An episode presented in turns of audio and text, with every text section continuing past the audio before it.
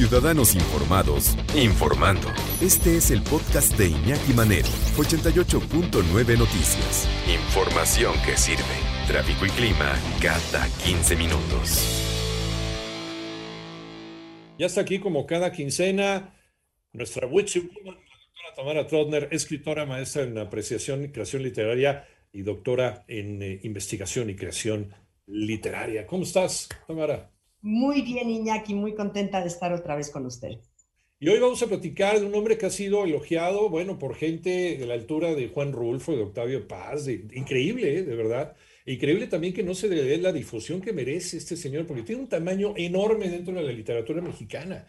Estamos hablando de Alberto Ruiz, Ruiz, perdón, Sánchez, y su más reciente novela, que aborda, aborda un, tema, eh, un tema histórico eh, interesante, interesante, este tema que tiene que ver con eh, el fin de la, de la Revolución Rusa y cómo quedan las cosas ¿no? después de este movimiento social, pues que lo único que dice, igual que muchas revoluciones en el mundo, es que el poder cambia de manos, ¿no?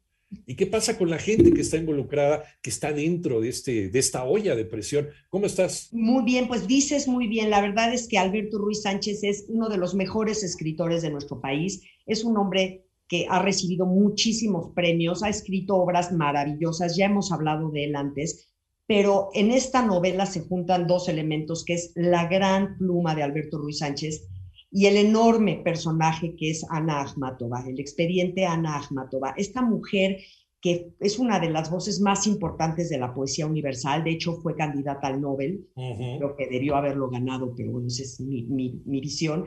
Una mujer que, como dijo en algún momento Alberto, eh, despierta pasiones, ¿no? Y, lo hace desde el momento en el que empieza a publicar en 1911-12. Ella nace en Odessa, ella es rusa.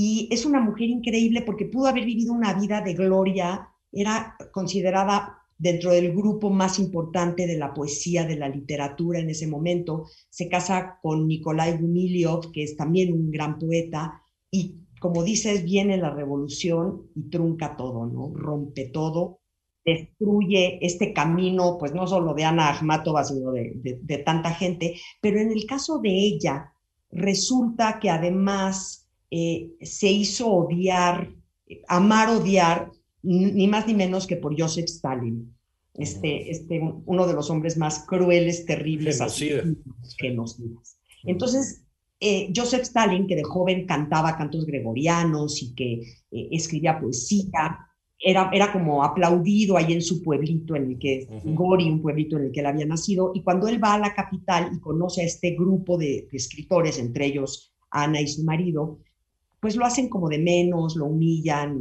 y él se enamora de Ana. Eh, lo más reciente, publicada en 2021, novela de, del eh, pues, extraordinario Alberto Ruiz Sánchez, se llama El expediente de Ana Akhmatova, que se detiene en parte de la historia de una de las primeras revoluciones sociales del siglo XX, fue la Revolución Rusa en 1917 que cortó también muchos proyectos, incluso a nivel cultural y a nivel literario, este afrancesamiento que estaba teniendo esta Rusia imperial, ¿no? Que era un, momento muy, muy curioso dentro de la historia Tamara.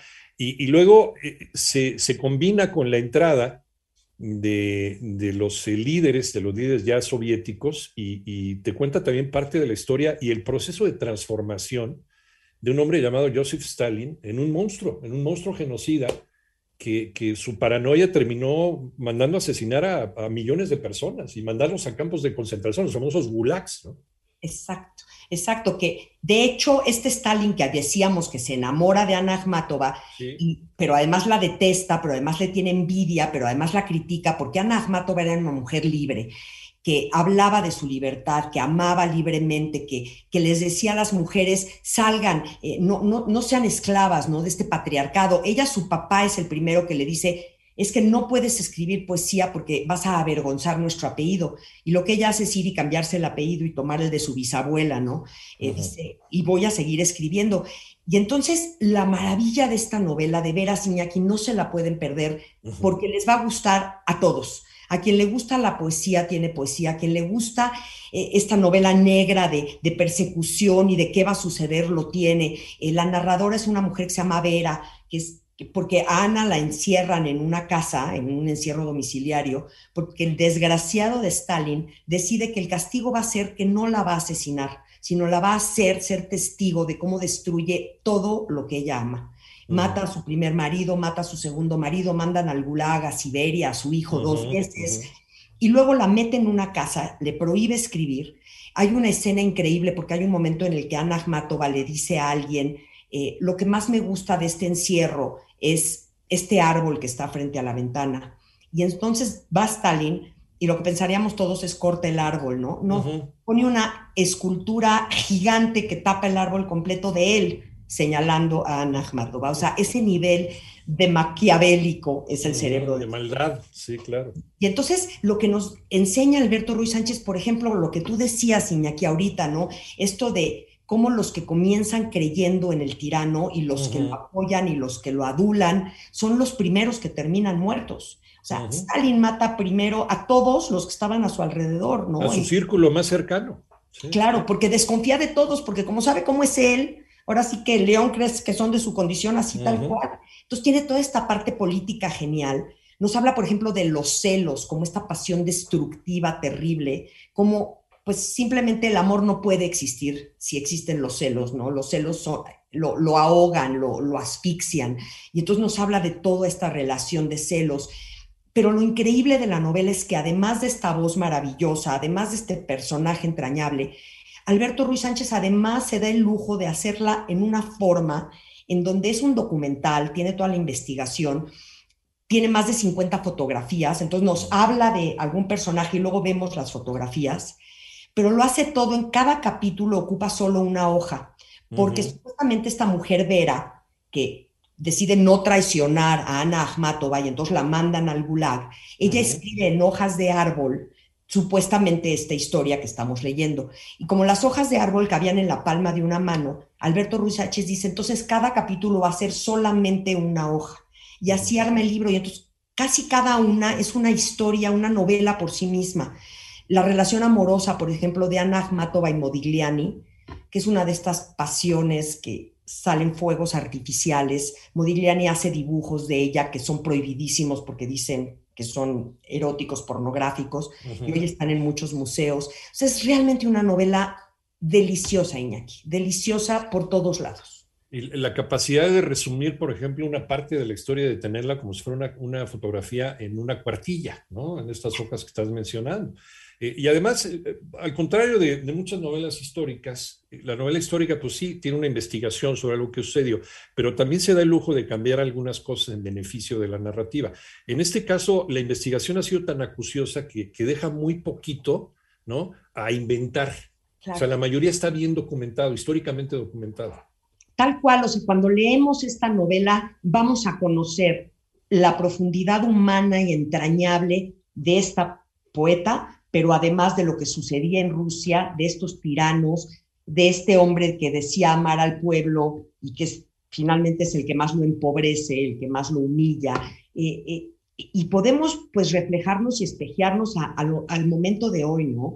Con todo este rollo de pues ir en contra del patriarcado, de la sororidad, de, de tantas cosas que nos, mueren, nos mueven desde adentro, Iñaki. Uno estaba esperando que la siguiente obra de Alberto Ruiz Sánchez tuviera que ver con, con Mogador, que es esta parte del norte de África que él se este, ha manejado mucho, ¿no? Dentro de sus novelas, que le impresionó. Es un hombre que se, se, educó en los desiertos, se educó en el desierto de Sonora y en Baja California. Para él el desierto es algo muy, muy, muy personal, muy particular y que, que tiene toda esta solemnidad, ¿no? Y toda esta capacidad de hacerte reflexionar que tienen las zonas alejadas, las zonas del desierto.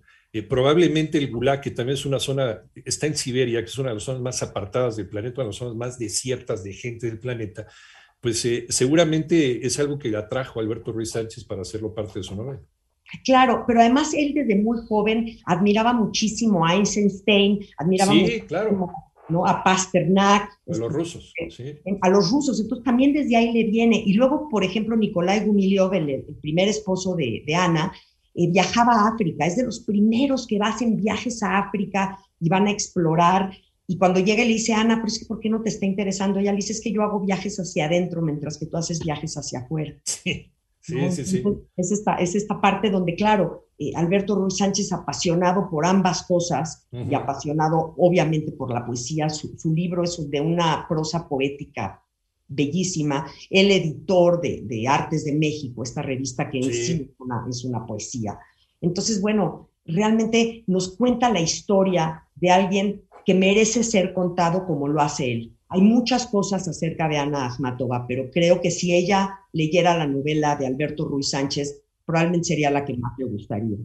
Y ahí está, ahí está la garantía del hombre que ha recibido, pues yo creo que el galardón más importante en literatura en México, que es el premio Javier Villarrutia, y que es probablemente uno de los mejores escritores vivos que tenemos hoy en México, uno de los grandes baluartes de la literatura contemporánea mexicana. Doctora Tamara Tronder, como siempre, una delicia platicar contigo y gracias por la recomendación a leerlo sin falta. ¿Dónde te encontramos? Como Tamara Trotner me encuentran en todas las redes, Iñaki, me va a encantar que lo lean y luego me cuenten a ver qué piensan y además Alberto Ruiz Sánchez les va a contestar también, entonces haremos una mancuerna doble con, con esas respuestas. No, porque ya vi que estuvieron platicando en Twitter, pues uno de chismoso que me metí.